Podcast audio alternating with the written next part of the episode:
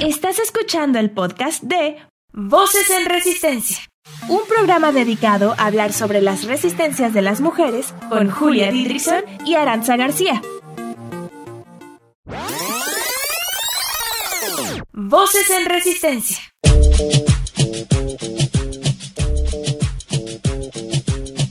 Porque todas resistimos. Todas, todas, todas. Llevamos haciéndolo toda la vida. Voces en resistencia. Sí.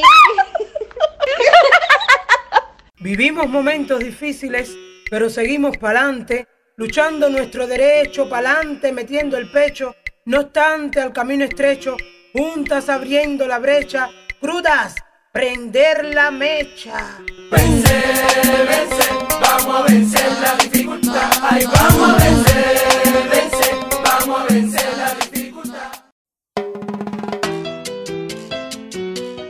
Hola, ¿cómo están? Nosotras felices de estar un miércoles más con ustedes, acompañándonos y resistiendo desde la radio. El día de hoy tenemos un programa distinto, porque para hacerlo nos acompañaron dos periodistas increíbles, Miroslava Chávez Recendis y Ariadna González. Esperamos que lo disfruten. Voces en Resistencia. Las noticias desde y para nosotras. Antes de empezar con el tema de hoy, queremos hacer un llamado a que no seamos indiferentes con los feminicidios que aún en este encierro siguen sucediendo. El 25 de mayo asesinaron a Diana Carolina Raigosa Montes, de 21 años, en Tepic, Nayarit. La joven había denunciado anteriormente en agosto del 2019 vía Facebook que había sido acosada y agredida al salir de su escuela a plena luz del día, sin que nadie interviniera o la defendiera. Hasta el momento, las autoridades no han revelado cómo ocurrió su feminicidio. Exigimos justicia para Diana. Voces en Resistencia. Hoy recordamos a aquellas que resistieron por todas. El lunes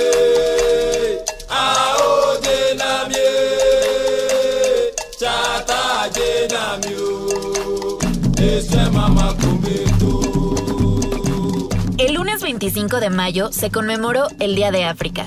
El 25 de mayo de 1963 se creó la fundación de la Organización de la Unidad Africana. En Addis Abeba, Etiopía. La OUA es la precursora de la Unión Africana UA. El día se observa como fiesta nacional oficial en Ghana, Gambia, Guinea, Namibia, Zambia, Mali, Mauritania, Lesoto y Zimbabue.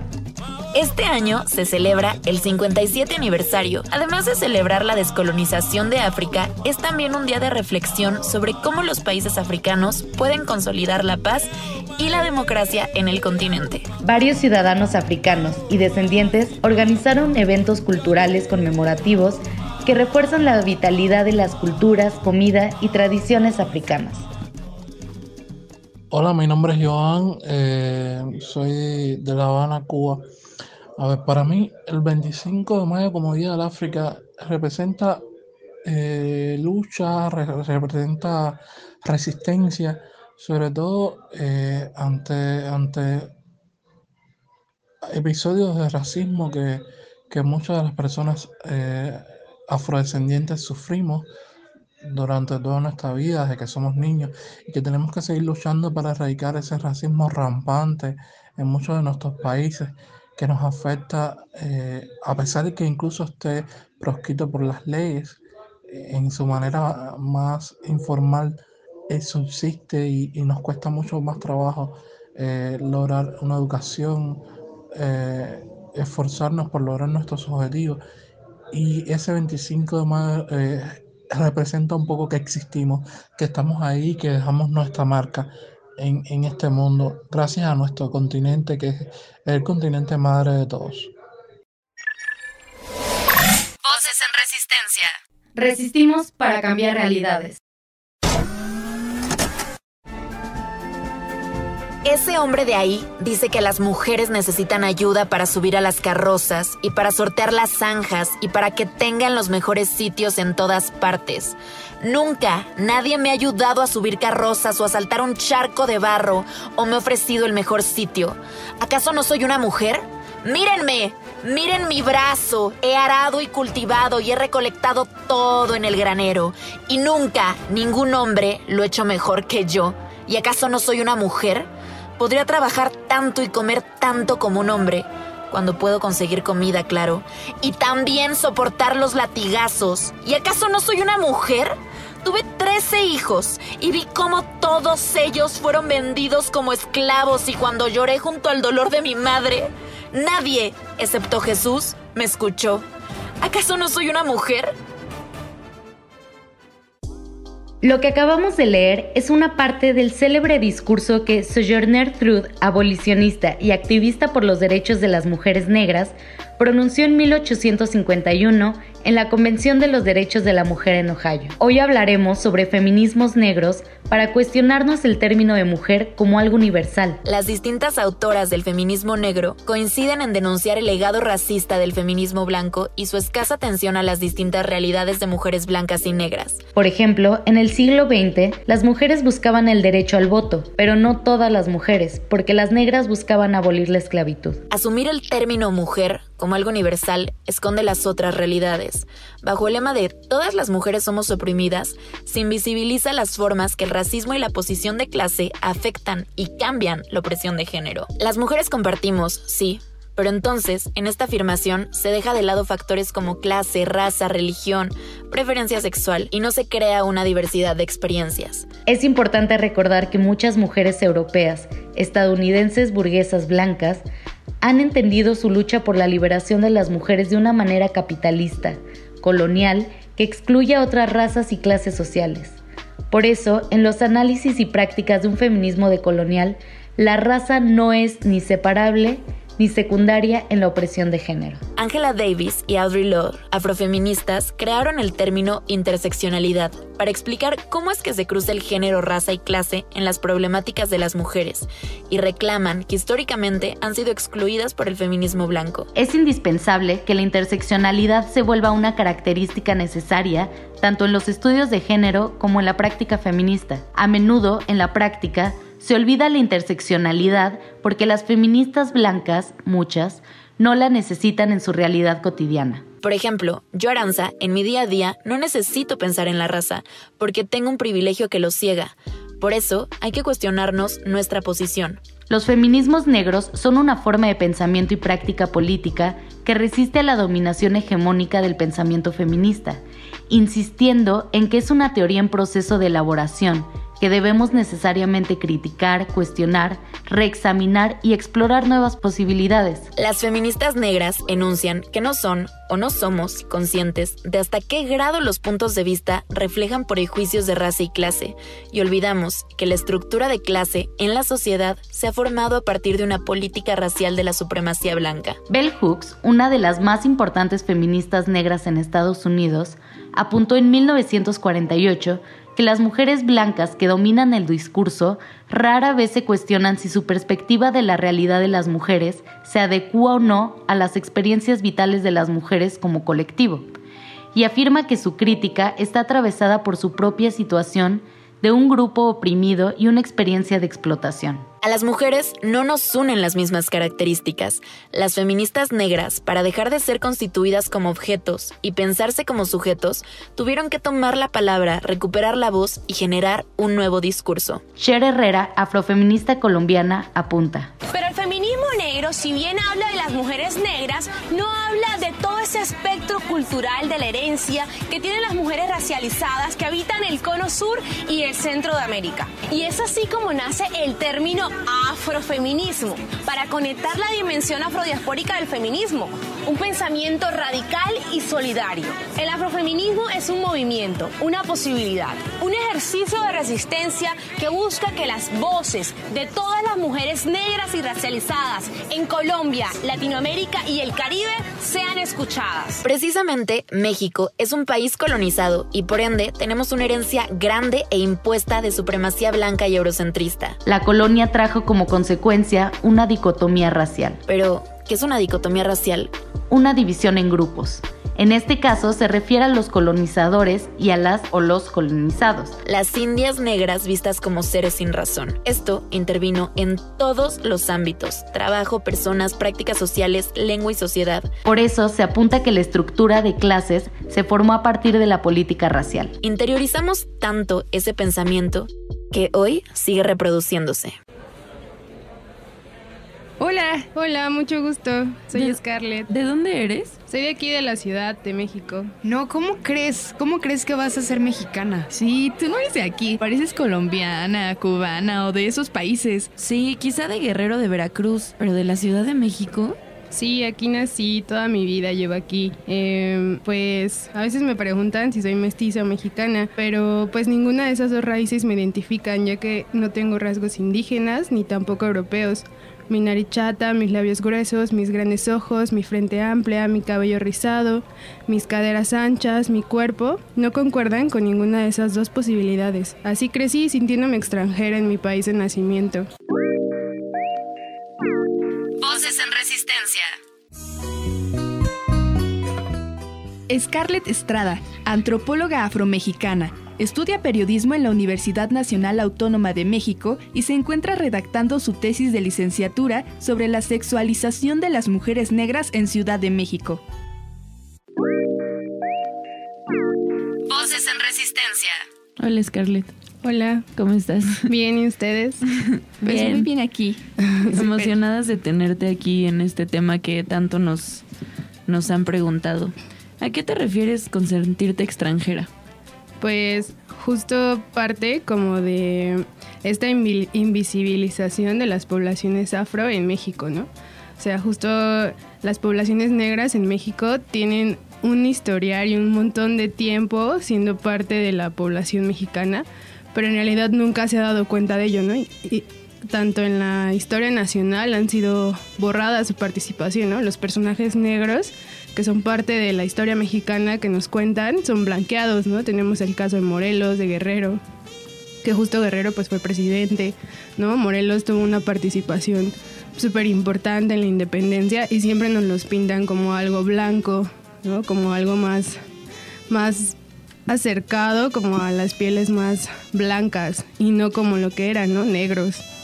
Y justo eso hace que la población mexicana no crea que haya negros en México. Y siempre que ven a alguien con, con mis rasgos o, o con rasgos negros, pues luego, luego lo extranjerizan, ¿no? Luego, luego te preguntan como, ¿de dónde eres? Y si de dónde, y ese de dónde eres significa que no eres parte de aquí, ¿no? Entonces eso hace que yo me sienta lejos del lugar donde crecí, donde nací, donde me desarrollo, ¿no? Porque al final, si hablamos como de culturas, pues yo tengo la cultura mexicana, ¿no? La cultura que todos tenemos. Pero pues nunca me he sentido parte como tal de todo esto porque siento que no encajo en lo que se llama cultura mexicana o en este ideal de mestizo que hay que justo engloba nada más dos raíces, ¿no? La raíz indígena y la raíz española, que fue como parte también de una construcción ideológica que se hizo en el siglo XX, donde justo fue después de la revolución que dijeron así como, bueno, ya hubo un desmadre aquí en México, o sea, todo está así como patas para arriba y necesitamos algo que, que haga que todo se unifique, ¿no? Que, que justo mm, de el sustento tanto ideológico y político a esto que vamos a hacer crecer que se llama nación, nación estado. Entonces, ¿qué creamos? Pues una identidad, una identidad mestiza donde todos se identifiquen, pero al final nunca se toma en cuenta la raíz afrodescendiente. Nada más es lo indígena y lo español, como ya les estaba mencionando. En ese sentido, pues los, los afro en México estamos así como, como Invisibilizados. invisi- exacto, borrados de todos lados, ¿no?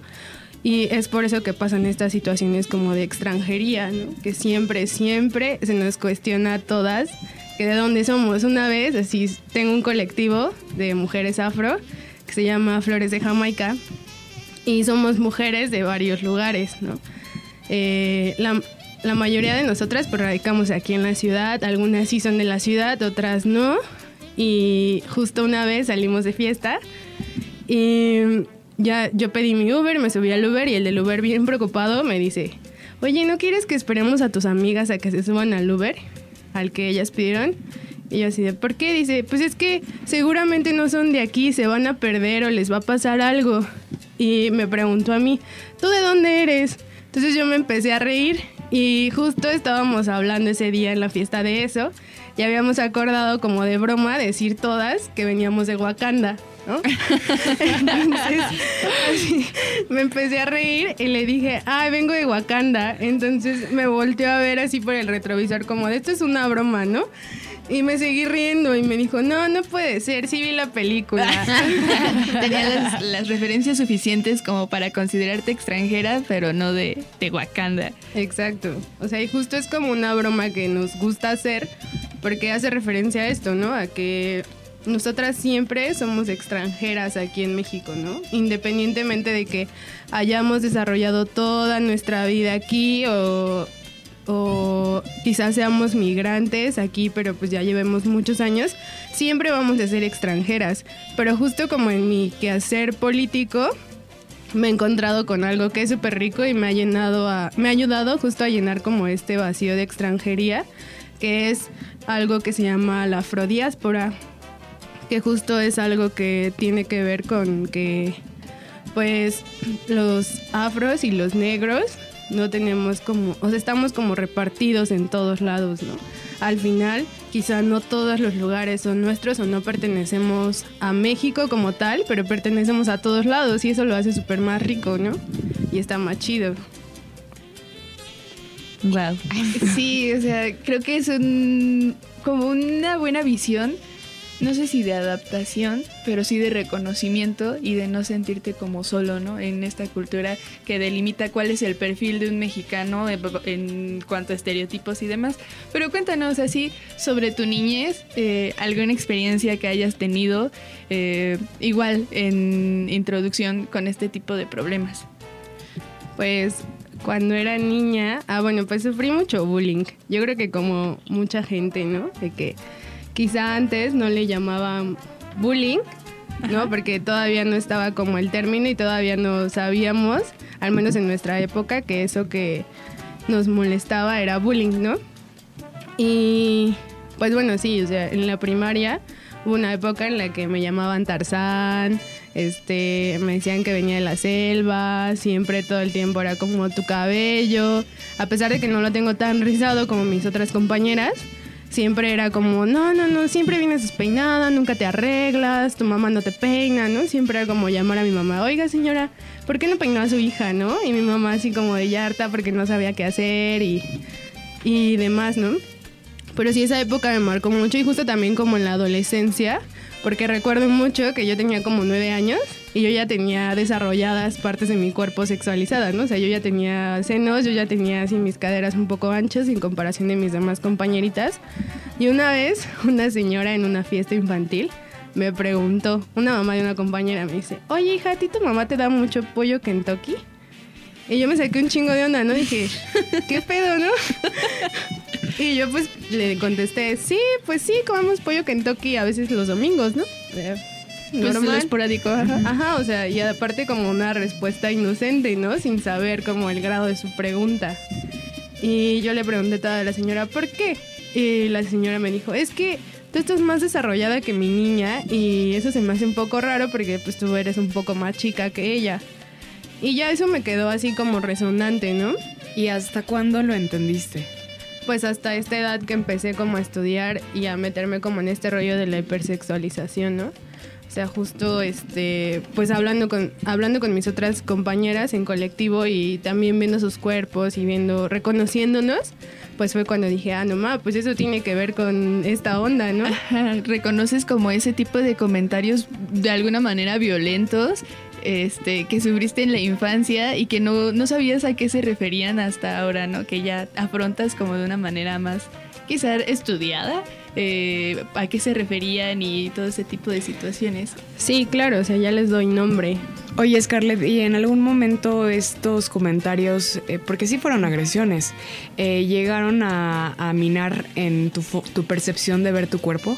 Sí, totalmente. O sea, incluso mi familia era como, ay, traes un pañal puesto, ¿no? O si nunca te lo quitas por, por mis caderas anchas. Y sí, hubo un tiempo en el que yo odiaba mis caderas así, no las quería para nada porque aparte yo sentía que la gente me veía más, que sufría más ataques por mis caderas, ¿no? Y decía, yo no quiero esto. Entonces sí, como que a cierta edad pues empecé a hacer dietas, a hacer ejercicio, a como querer bajar esta parte de mi cuerpo y tratar de esconderla, ¿no? También usaba pues justo pantalones más guangos, este, todo eso para que no se viera, porque sí me daba pena.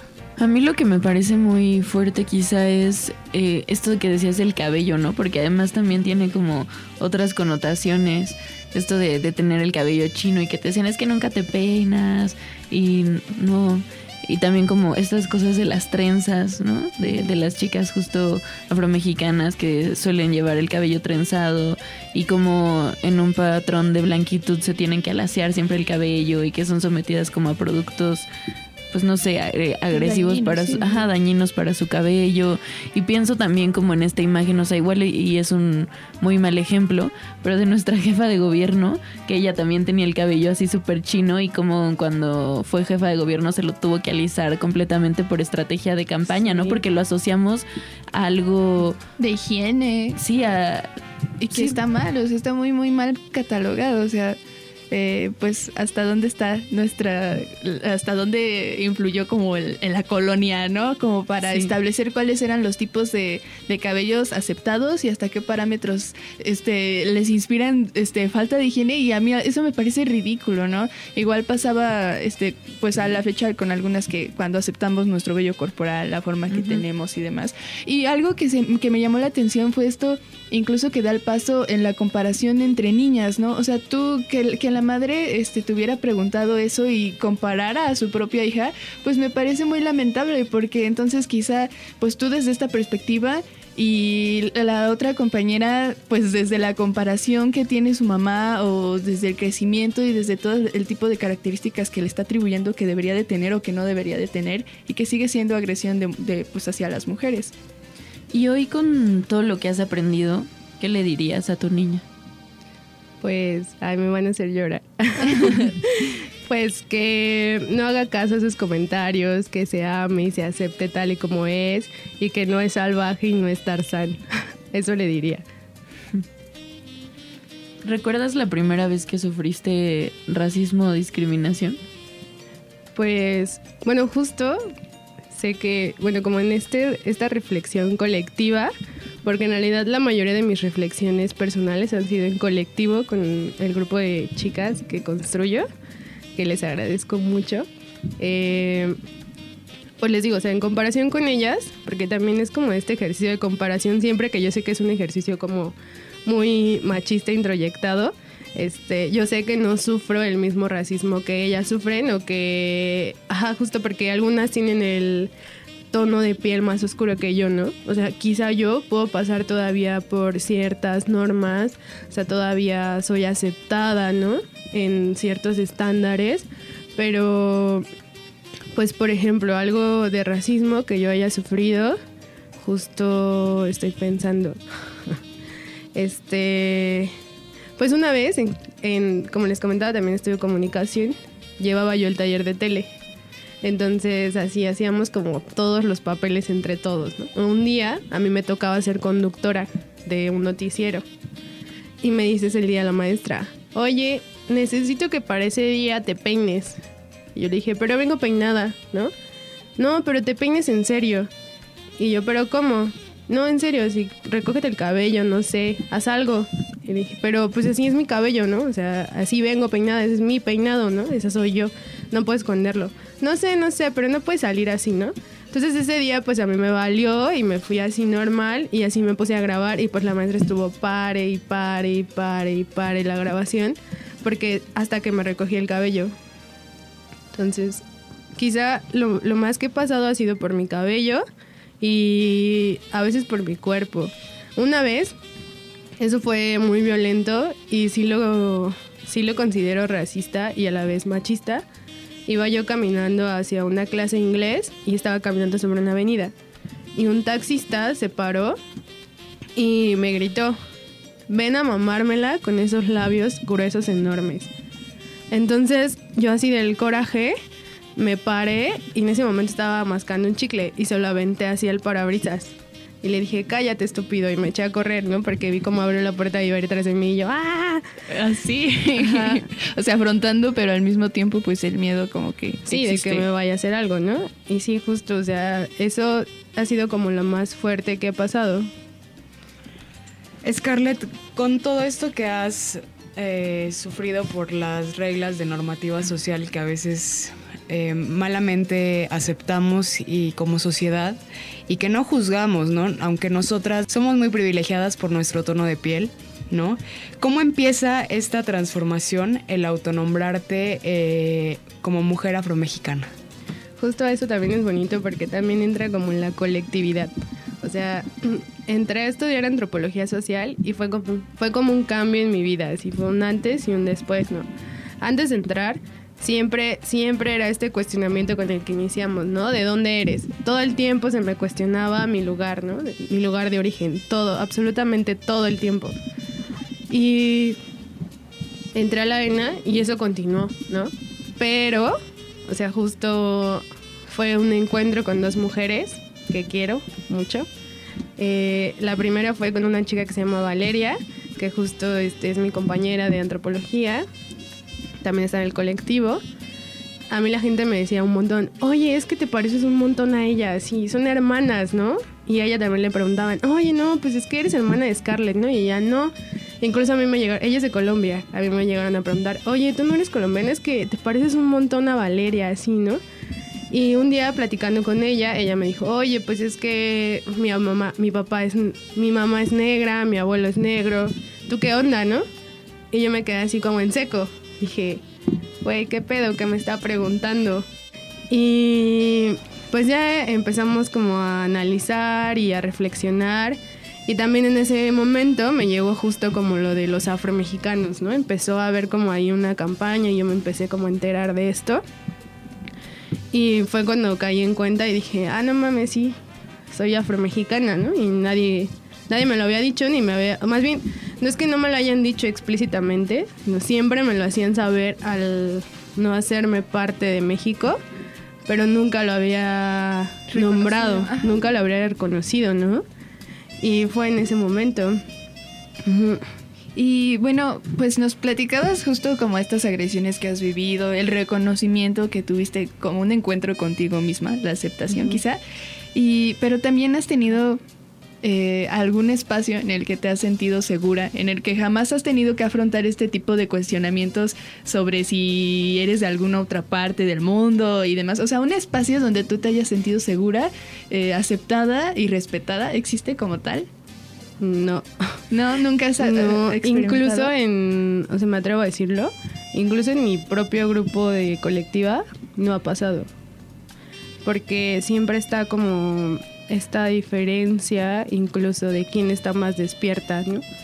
Que no está chido. O sea, y digo, y lo menciono y es bueno mencionarlo porque es no caer en romanticismos, ¿no? En no caer en decir todo está bien chido, porque pues no, nunca todo está tan chido, ¿no? Siempre hay pedos, siempre hay problemas. Entonces, tampoco en esos espacios, ¿no? Siempre está ahí presente algo, algo. Como este femi- feministómetro, ¿no? O- Ajá, exacto, algo similar, pero acá como de qué tan despierta estás, ¿no? Y eso es algo que pues también varias lo hemos hecho notar dentro del grupo. Porque pues al final también es, es violento y como yo un día les mencionaba, digo, también es una especie de colonización, ¿no? Claro. O sea, si bien mucho de, mucho de lo que nos quejamos en, el- en la colectiva es de que justo mujeres feministas se creen como con el poder de decirnos cómo hacer las cosas, cuando pues no toman en cuenta las diferencias que nos atraviesan, ¿no? Y mm, en ese sentido, pues también yo les digo que también nosotras de pronto caemos en lo mismo, ¿no? Pero justo creo que se debe como a este sistema el que tenemos tan arraigado que es difícil como de construir pero pues al final sí se puede. Pues sí, es un proceso completo y pero pues sí, es ir reconociendo y como mencionabas, nombrar las cosas, aunque la violencia venga, bueno, emerja en algunas situaciones de nosotras para poder combatirlas. Igual, porque me llama la atención que hablas tanto de esta colectividad, que justo algunos podríamos interpretarlo como algo romántico, pero que eso no asegura que sea un espacio totalmente seguro, aunque es más fácil de trabajarlo. Sí, claro, exacto. Y pues no, sea, en cuanto a otras situaciones cotidianas, pues no, siempre hay algo. O sea, no te puedo decir que todo el tiempo es seguro porque no, no lo es. Siempre hay como alguna cosa, aunque sea pequeña, que sí dices como, ay, qué onda, ¿no? Pero justo es como lo que pasa cuando eres feminista, ¿no? O sea, siempre ves algo, siempre, todo el tiempo, pero pues incluso es cansado como estar todo el tiempo eh, reconociendo, ir yendo en contra, ¿no? Que no significa que no lo hagas, claro, hay que hacerlo, pero también es siento que es como muy cansado y yo también apelo mucho al autocuidado, entonces de pronto sí como que me gustaría como switcharme y apagarme como los ojos violeta y los ojos antirracista y decir, no, a ver, ya aguanta porque pues no puedo con tanto, ¿no? Creo que a todas nos gustaría poder hacer eso. Lo que habíamos mencionado en alguna ocasión, de no tenemos depresión, tenemos patriarcado, que pues nos lastima y es lo que nos está ahí picando constantemente y queremos como un descanso, pero pues es en buena medida parte de, de ser conscientes y de reconocer nuestro entorno. Scarlett, en un país con altos índices de violencia machista como es México, ¿qué significa reconocerte? Aquí va un nuevo término, ¿no? Como afrofeminista mexicana. Pues significa bastante, o sea, justo es una ruptura en un principio con el feminismo, ¿no? Justo no decir como sí soy feminista, sino también afrofeminista. Que ahí también va otra cuestión como muy personal. Ahorita como en mi reflexionar, ya no sé si en verdad considerarme afrofeminista. O sea, más bien feminista.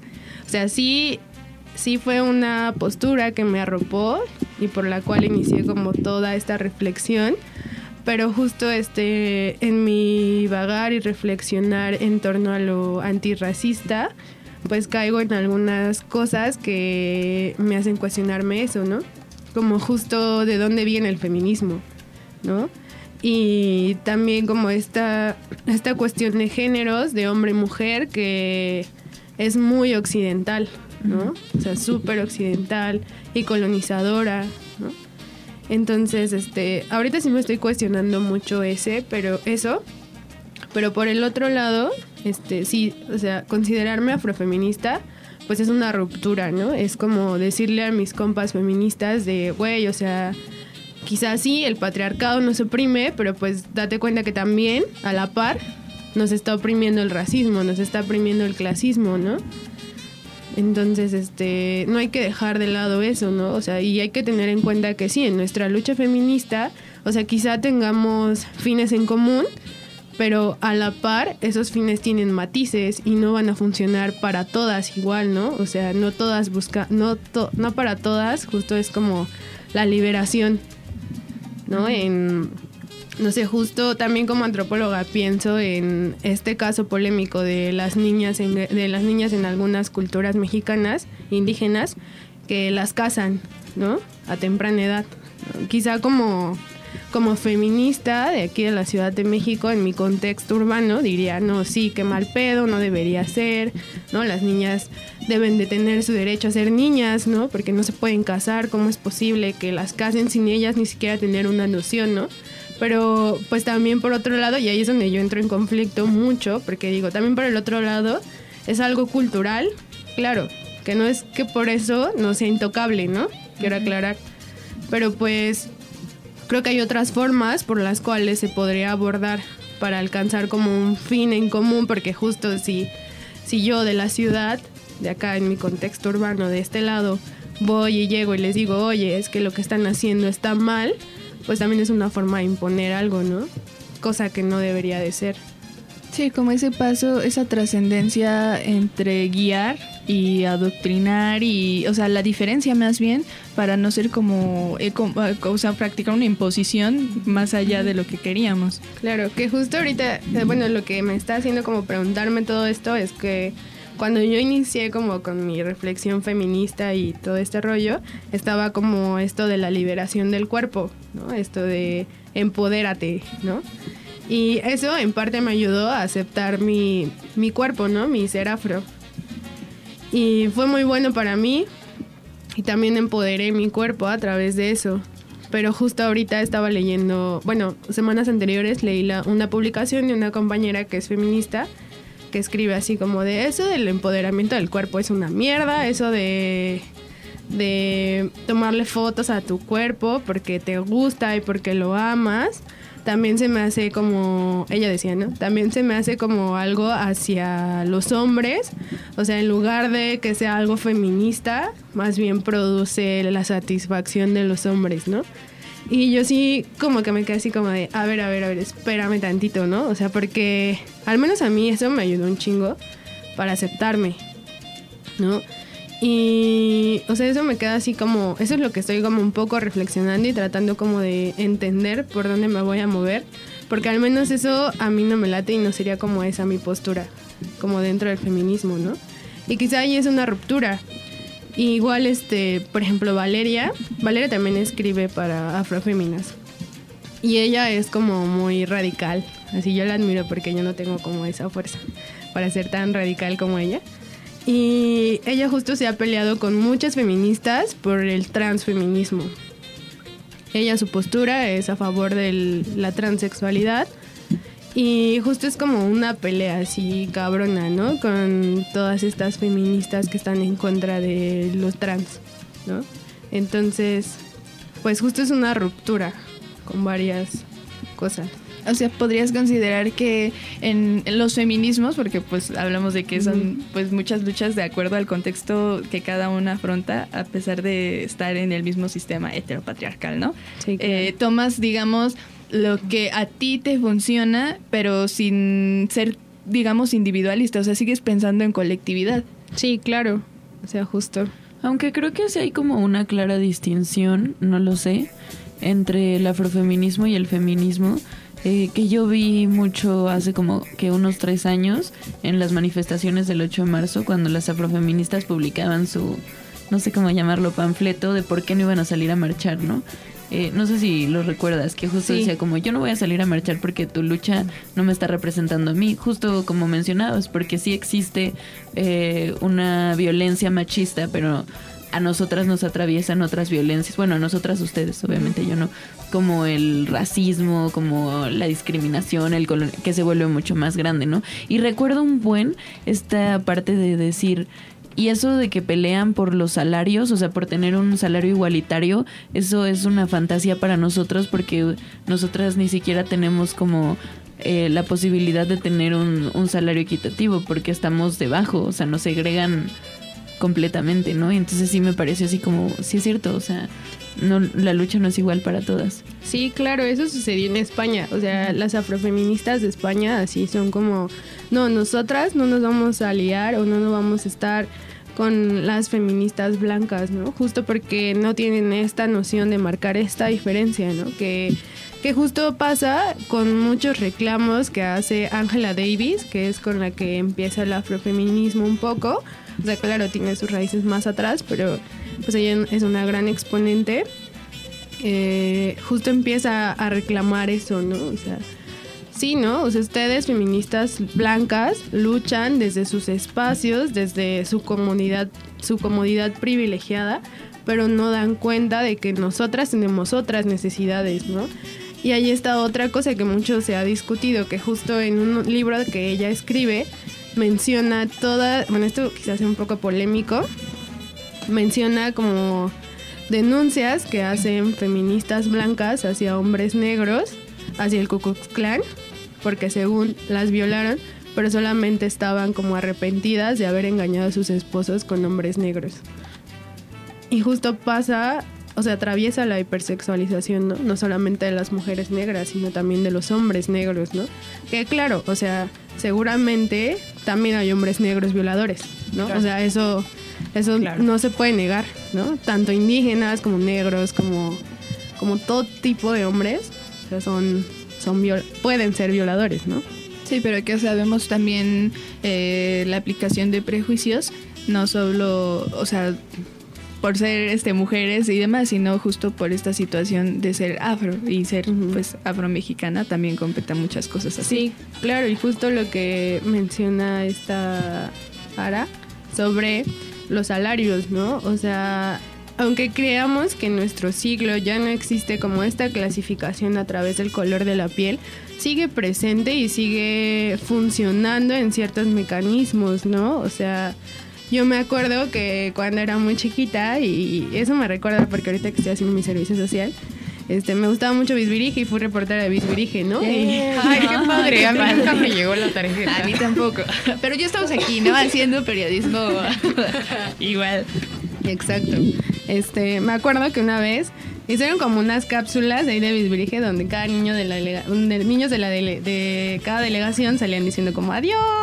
así, ¿no? Entonces fui, fuimos porque nos invitaron y ya así en mi delegación ya no sé qué, grabamos la cápsula y todos dijimos adiós.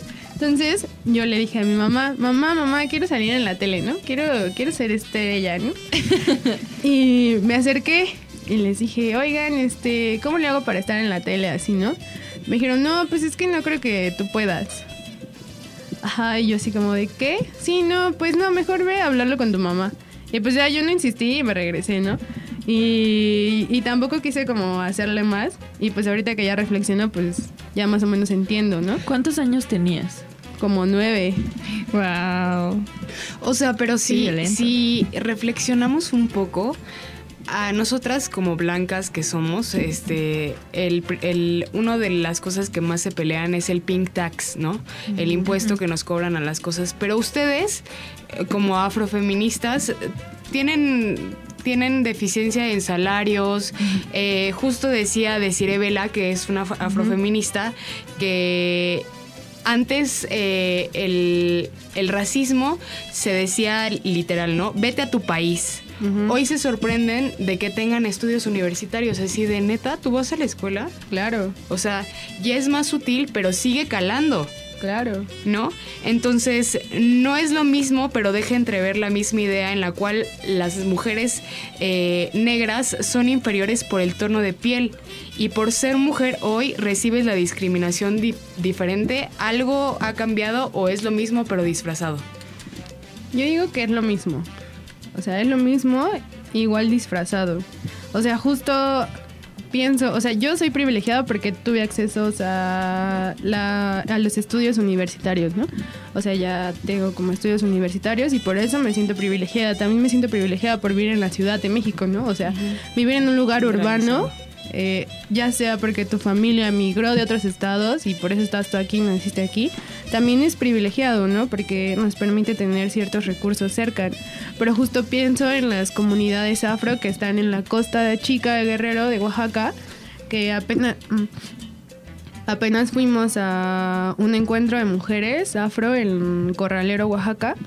Y justo una mujer, o sea, justo, pues ahí, como en cada pueblo de México, la gente no aspira más que a la secundaria de educación, ¿no? O sea, justo porque, no, no solamente por los recursos, sino simplemente porque las escuelas están súper lejos de donde están y luego para trasladarte necesitas dinero y todo esto, ¿no? Cuando estuvimos allá, justo pues te encuentras con esto, ¿no? Que mucha gente pues no, no terminó ni la prepa. Pero por el otro lado, o sea, nos encontramos, nos quedamos con una señora muy amable que trabajaba en la playa de Corralero y ella tenía una nieta que se parecía mucho a mi hermana extrañamente y esa nieta estudiaba en la universidad pero en Oaxaca, ¿no? Entonces nos contaba que en vacaciones de enero y de julio agosto se pone a trabajar con su abuela así día y noche, día y noche, día y noche para poder sacar recursos y poder irse a estudiar. Y su abuela también es así como de esas señoras súper guerreras que también trabajaba de todo. O sea, ustedes la encontraban en la playa, se iba a la playa a las 7 de la mañana a trabajar ahí en un restaurante que tiene. en la noche vendía tacos afuera de su casa y también vendía cacahuates, hacía queso, hacía un montón de cosas la señora, así una edad ya grande, ¿no? Unos 80 años. Y justo porque ella nos contaba que pues se le murió un hijo, otros dos están en Estados Unidos, este y nada más está con ella una de sus hijas, que es la mamá de su nieta, pero a la mamá la dejó el papá, ¿no? Entonces también tenía como que solventar a ellas. Y justo es eso, ¿no? De esa forma se expresa este racismo institucional, ¿no? O sea que a lo mejor está invisibilizado por todos los discursos que vivimos, no solamente del discurso del gobierno mexicano, que dice, no, no hay racismo, pero por el otro lado tenemos al secretario de Inmigración, que justo ayer dijo, ¿no? Como a los africanos los vamos a regresar aunque sean de Marte, ¿no? Ajá. Y que porque solamente vienen a hacer destrozos, ¿no? Cuando pues en realidad no es así, en realidad pues justo la situación migratoria está cabrón en todos lados a nivel mundial, ¿no? Y pues justo el racismo está ahí, está ahí presente. Está justo ya envuelto en otras dinámicas, pero sigue estando ahí, ¿no? Sigue justo eh, siendo parte de nuestra vida cotidiana y sigue teniendo efectos, ¿no? En, desde diferentes discursos y desde diferentes ángulos. Vamos un corte, pero al regresar hablaremos de... Pitos, vaginas, menstruación, chichis, sexo, sexo, sexo. Exacto. Quédate. Voces en resistencia. No se te olvide seguirnos en nuestras redes sociales. En Facebook como arroba programa Voces en Resistencia y en Instagram como arroba voces guion bajo en resistencia. Voces en Resistencia. Existen muchos tipos de resistencias. Cada una decide cómo hacerlo, hacia qué y en qué momento de su vida expresarla. Te invitamos a descubrirlas con nosotros. Mi nombre es Julia Didrickson y yo soy Aranza García. Sintonízanos todos los miércoles de 4 a 5 en Violeta Radio. Voces en Resistencia.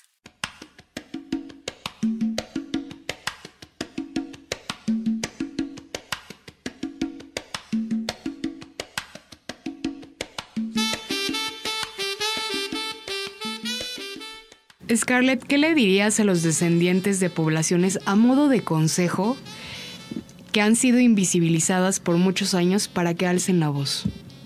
Pues primero que se reconozcan, o sea, es un proceso, que entiendan su proceso y que vayan paso a paso, ¿no? O sea, yo no les digo, hey, despierta, porque tampoco se trata de eso, sino más bien que pues vayan paso a paso, lean, no tengan miedo, ¿no? No tengan miedo de decir, sí, soy negro, ¿por qué no, no? Sí, soy afrodescendiente.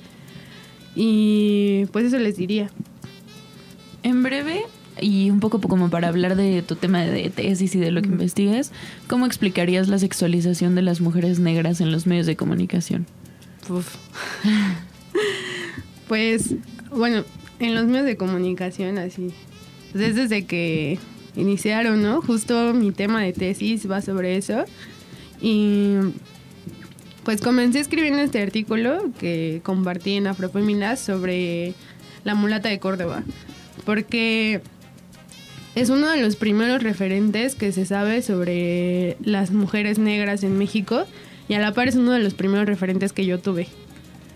Y se me hace súper violento y ahí se expresa la hipersexualización cuando en la narración oral dicen que, que ella atraía a todos los hombres, ¿no? Todos los hombres andaban tras de ella por su brujería. ¿no? Incluso dicen que uno de estos hombres fue quien la denunció ante el Santo Oficio y por eso la encarcelaron. Y que justo enmarca como algo que me trasciende mucho, como ya en el ámbito personal, que es como esta idea de que las mujeres negras solamente se dedican al sexo y no saben amar, ¿no? Que súper fuerte porque no es cierto. Y que justo les digo, o sea, lo he vivido en carne propia. Un, un chavo me dijo una vez, no, es que yo no puedo andar contigo, porque tú no me sirves para ser mi novia. Y pues fue súper fuerte para mí, ¿no? Igual eh, también ese mismo chavo, una vez yo estaba súper triste.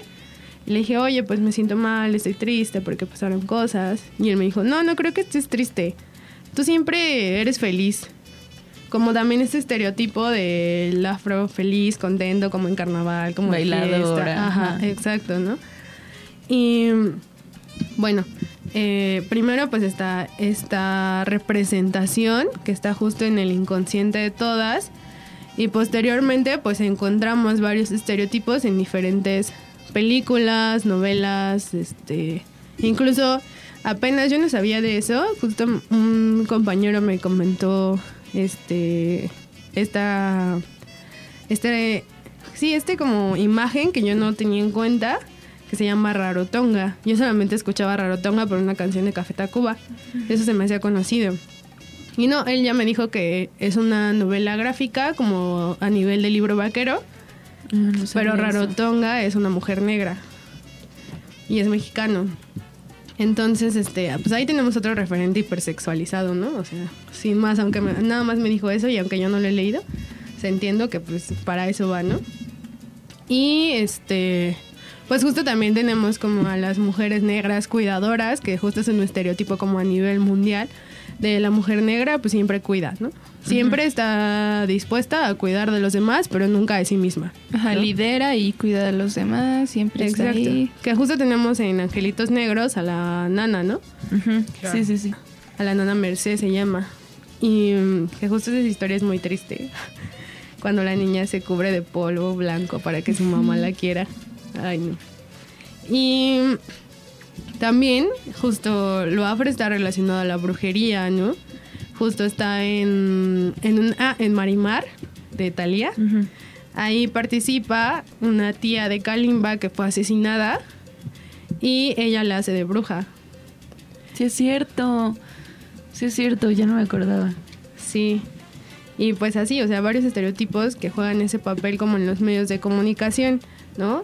Y si le buscamos seguro encontramos más, pero justo yo nada más me centro como en la hipersexualización, que es algo que nos atraviesa en la vida cotidiana, ¿no?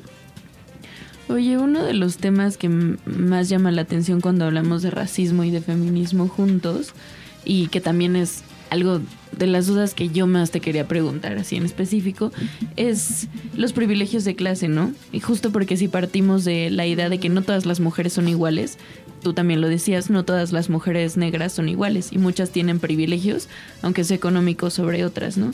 Y hace poco veía que una amiga publicaba, o sea, una amiga que es indígena, bueno, con rasgos indígenas y morenita, morena, publicaba en sus redes que qué pasaba cuando una mujer se percibía como negra y ella no lo consideraba así, ¿no? Y lo primero que uno puede pensar es como, eso da igual, ¿no? Da igual la percepción que los demás tengan sobre ti, pero es mucho más complejo que eso porque depende de los contextos desde donde se esté tomando, ¿no? Te quiero platicar que hubieron muchas opiniones, ¿no? Tratando de resumirlas todas, se habló sobre la relación de clase-raza, ¿no? Que es estrecha pero no es lo mismo. Y que una persona decía, por ejemplo, te pueden decir fresa o que eres de dinero, pero jamás pueden medir tu color de piel. Pero sin embargo el estar racializado no siempre depende de los tonos, porque hay condiciones inherentes al color de piel que hacen ser a las personas racializadas. Yo en lo personal te pregunto esto porque encuentro un gran problema cuando alguien sumamente privilegiada se cuelga de la bandera de racismo y con esto invisibiliza a personas que sí son discriminadas. Entonces como que me causa mucho conflicto porque además hasta me siento mal como en decirlo porque yo sé que tengo muchísimos privilegios de clase que además eh, mi tono de piel es súper privilegiado que soy blanca pero sí eh, no creo que nadie pueda decirle a nadie que no es discriminada no pero sí hay matices y no es lo mismo como que mis amigas que son morenas pero que tienen los mismos privilegios como se sienten discriminadas no ¿Y qué sucede con este concepto de la blanquitud? ¿Qué sucede con este concepto de la blancanización? ¿Cómo lo definirías? Mm, bueno, primero, este, quiero comentar algo respecto como a esto de clase y raza, ¿no? Sí, o sea, la clase también atraviesa la raza, claro está, ¿no? O sea, pero justo me recuerda como una historia que fue a contarnos una maestra negra de Colombia que decía, yo una vez fui a un hotel lujoso de Colombia a pasar mis vacaciones porque tenía el dinero y en la fila del hotel me dijeron así como de, ¿tú qué haces aquí? Tú no puedes pasar. Y yo ya había pagado, dice ella que ya había pagado su todo, o sea, ya tenía todo pagado, ¿no? Y que no, no la, no la querían dejar pasar. Simplemente por el hecho de que era negra y porque como era negra asumían que era pobre, ¿no? Entonces, o sea, ese por un lado. Por el otro, sí, existen personas negras ricas, con dinero, con privilegio de clase, porque las hay, conozco a varias, ¿no? Y que justo como, como porque tienen este privilegio no los permite ver como ciertas opresiones por las que demás, demás gente pasa, ¿no? O sea, justo no es lo mismo esta historia que les contaba de, de las mujeres negras que viven en Costa Chica de Oaxaca, en Corralero, que tienen que trabajar un chingo de tiempo para poder lograr pagarse la universidad, a alguien que, que quizá pues tiene como todo el varo del mundo porque no sé, quizá vienen de otro lado y su contexto es como este de ser clase alta y que tienen acceso a cosas que su clase les permite, pero a la par quizá a veces les pueden haber sido, les pudieron haber sido negadas por el color de piel, ¿no? Y en cuanto a esto de la blanquitud, híjole, a mí se me hace súper eh, conflictuante este tema y se le puede abordar desde varios sentidos, ¿no? Algo, de, algo desde que yo lo de donde yo lo reflexiono es desde las trenzas, ¿no? Desde esta cultura del rap hip hop que está en Estados Unidos, que hereda, que heredan también aquí en México y justo se expresa mucho en las Kardashian, justo cómo se apropian no solamente de este discurso negro, sino también de los cuerpos negros, ¿no? Eso es algo que a mí me da un chingo de coraje, así un chingo de coraje porque digo, no manches, o sea, neta, ellas así tienen el varo del mundo para operarse y ponerse el culo más grande, pero una mujer negra le cuesta un chingo de trabajo aceptar sus caderas anchas, porque no está normado, no es algo normal, ¿no? Mientras ellas, como desde su privilegio, dicen, ah, bueno, o sea, yo tengo el privilegio y me apropio de sus cuerpos, ¿no? Pues es, es totalmente como una apropiación cultural, Cultural. y ahora hasta corporal, ¿no? O sea, desde, desde ese, o sea, para evitar como una cultura a mi manera, la adapto a mí eh, en mi cuerpo. Y me añado a esto, aunque jamás en mi vida haya tenido la experiencia como tal de pertenecer o de ser realmente alguien afro. Exacto. Y justo pasa lo mismo con las trenzas, ¿no? O sea, justo se ha debatido como mucho sobre la apropiación cultural. Y dicen, bueno, está bien, tú chica blanca úsalas, no hay pedo, mientras sepas como qué te estás poniendo, ¿no? O sea, que eso obedece a un contexto, que obedece como una historia, que obedece como a una historia justo de, de esclavitud, donde la- las mujeres negras se trenzaban el cabello para guardar semillas, para cuando se escaparan de sus esclavos, poder sembrarlas y poder con qué alimentarse, ¿no? Tener con qué alimentarse. Pues está bien, sepa, sepa el concepto, concepto y ya te las no hay pedo, ¿no? Oye, Scarlett, y al principio, bueno, eh, detrás de todo este guion y de, y de todo lo que hemos grabado, eh, pues tuvimos un poco de conflicto en cuanto al nombramiento, ¿no? De las cosas. Decíamos, si no se nombra, no existe, pero hay que tener cuidado y precaución por, sobre cómo utilizamos ciertos adjetivos, sustantivos y demás. Y bueno, eh, eh, entendemos que a veces decir que alguien es negro justo porque se le ha eh, porque ha sido muy mal utilizado y se utiliza de manera este peyorativa puede llegar a ser agresivo pero entonces cuáles son como tal cual las palabras para para dirigirnos a alguien afrodescendiente Pues depende. O sea, yo no tengo conflicto con que se use la palabra negro.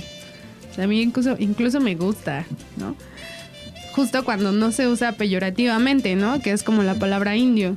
Cuando le dicen indio a alguien es porque, o sea, como insulto, es porque tiene connotaciones sumamente peyorativas, ¿no? Lo mismo con la palabra negro, ¿no? Cuando dicen, ah, pinche negro, es porque significa como, no sé, un montón de cosas feas, malas, ¿no? Pero cuando tú misma te enuncias como negra o negro, pues no importa, tú puedes usarlo mientras no, mientras tú sepas que no estás usando esa connotación racista, ¿no? Incluso con, sí también me gustaría tocar esto del término afrodescendiente, porque justo es algo que no sale de la comunidad. O sea, es algo, es un término que fue impuesto por organizaciones, ¿no? Fue un término acordado entre varias ONGs grandes, así enormes mundialmente, para que justo no se ofendiera a la gente, ¿no? Pero ese término, pues es gente que muchas veces no lo, no lo acepta, ¿no? Hay gente en las comunidades que dicen, no, yo no soy afrodescendiente, yo soy negro. O hay gente que te dice, no, yo no soy afrodescendiente ni negro, a mí dime moreno, ¿no? Hay una comunidad en Veracruz que te dice, no, yo no soy ni moreno, ni negro, ni afrodescendiente, a mí dime eh, jarocho. Y los mascogos, ¿no? Que te dicen, no, yo no soy negro, nosotros somos mascogos, ¿no? Porque es una comunidad étnica. Entonces, este, justo tener en cuenta eso que ese término, este, pues es algo institucional. E incluso, aunque me duela esto porque también es una pedrada a mí como académica, este, es algo que institucionalizó en México la academia, la academia antropológica. Sí, justo una de las preguntas del público, porque también nos mandaron algunas dudas, era de que qué pensabas de la palabra afromexicana y que cómo se había llegado a ese término, pero ¿es, es lo mismo o Ujú. sí cambia el afromexicano a afrodescendiente? Pues es prácticamente lo mismo porque más bien es una adaptación del afrodescendiente a cada nacionalidad, ¿no? Afrocolombiano, afromexicano, afroestadounidense, afrocostarricense, etcétera, etcétera, etcétera, etcétera, ¿no? O sea, pero al final pues tenemos la libertad de decidir cómo enunciarnos, ¿no? Si hay gente a la que le gusta llamarse afromexicanas, yo, yo lo hago más como para que identifiquen mi nacionalidad, ¿no? Que para mí eso es algo importante, que sepan que soy mexicana, ¿no? Aunque no me sienta totalmente parte de México, o sea, me gusta que me gusta enunciarlo porque justo es como para combatir esta invisibilización. ¿Quieres concluir algo? Yo creo que el primer paso, así como sociedad, es reconocer que existe racismo y que se reproduce y lo reproducimos en diferentes niveles, ¿no? Tanto social, cultural, tanto racismo institucional, racismo epistemológico, ¿no? Que está ahí presente y que pues hay que hacer algo para ya no ser así, ¿no? Justo es como lo- la reflexión a la que llego. Y bueno, ahora vamos con nuestra dinámica de dinámicas. Te vamos a decir 10 palabras y tú nos vas a decir lo primero que se te ocurra, ya sea en una palabra, en dos, pero máximo En un en tres. En un tuit. ok. Ok. ¿Empezamos? ¿Estás A ver, lista? Va, dale. Mujer. Mujer negra. Ah. Feminismo. Eh, se me ocurre lo opuesto, machismo. Belleza. Rizos. Caderas. Anchas. Aceptación. Eh, mi cuerpo. Amor. Yo misma. Racismo. Eh, violencia. Acompañamiento. Solidaridad. Sororidad. Eh, colectividad. Gobierno. Basura. Qué bonita sección, ¿ves? Porque es nuestra favorita. Sí, fueron súper, súper bonitas respuestas. Scarlett, muchas gracias por aceptar la invitación de venir. Estamos, bueno, muy agradecidas. No sé, chicas, si alguien quiere agregar algo. Pues nada, estamos de manteles largos y reiterarte que este siempre es tu casa y cualquier cosa que quieras denunciar, eh, cualquier discriminación, lo que tú quieras, así sea una maestra, como dijiste hace rato, no, no voy a decir nombres, aquí es- tienes los micrófonos abiertos, estamos de manteles largos. Y pues sí, añado que justo estamos felices porque es un espacio en el que nos construimos y que nos ponemos a reflexionar y hablar de temas que quizá antes no creíamos que íbamos a tocar. Y que me encanta la manera en que nos nutrimos con alguien como tú que eres capaz de ofrecernos toda tu experiencia en pues comentarios pues muy certeros y pues nada, muchísimas gracias. Sí, no, pues muchas gracias por escuchar. Porque en verdad es muy importante y aparte así he platicado con muchas feministas que a veces quieren imponerme un montón de cosas y no nada más no se sientan a escuchar. Y ustedes sí lo hicieron y eso está muy chido. Ah, no, pues, muchas gracias. ya, después de llorar, ya nos vamos.